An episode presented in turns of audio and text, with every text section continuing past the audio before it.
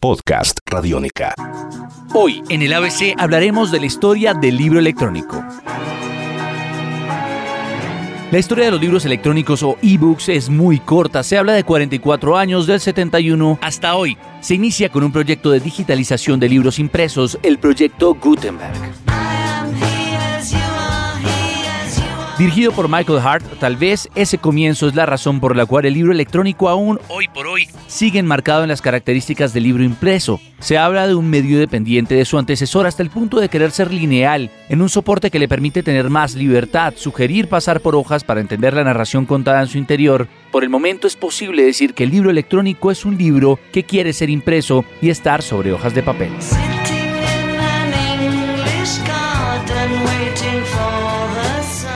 Con el gran acogimiento de la digitalización de impresos que convertían los libros impresos en electrónicos por la única razón de estar sobre un soporte digital y algunos poder compartirse por internet, es que 10 años después Random House decide publicar Random House Electronic Dictionary, publicación que posteriormente animó a Stephen King en marzo de 2001, apoyado por la editorial electrónica Simon Schuster, a lanzar a través de internet su novela Rinding in the Bullet.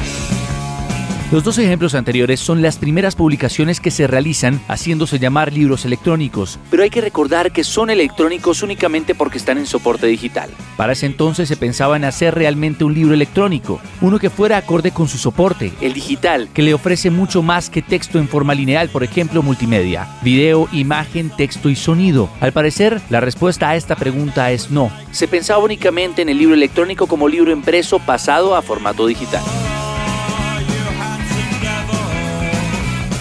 A consecuencia del éxito de los ebooks, compañías como Nubo Media, como Softbook Press, Librius y Sightail, entre otros, piensan en ganarse el mercado completo del nuevo medio. Este pensamiento es el que a muchos los llevó a la quiebra. Y no es que hayan sido ambiciosos, el problema era la compatibilidad.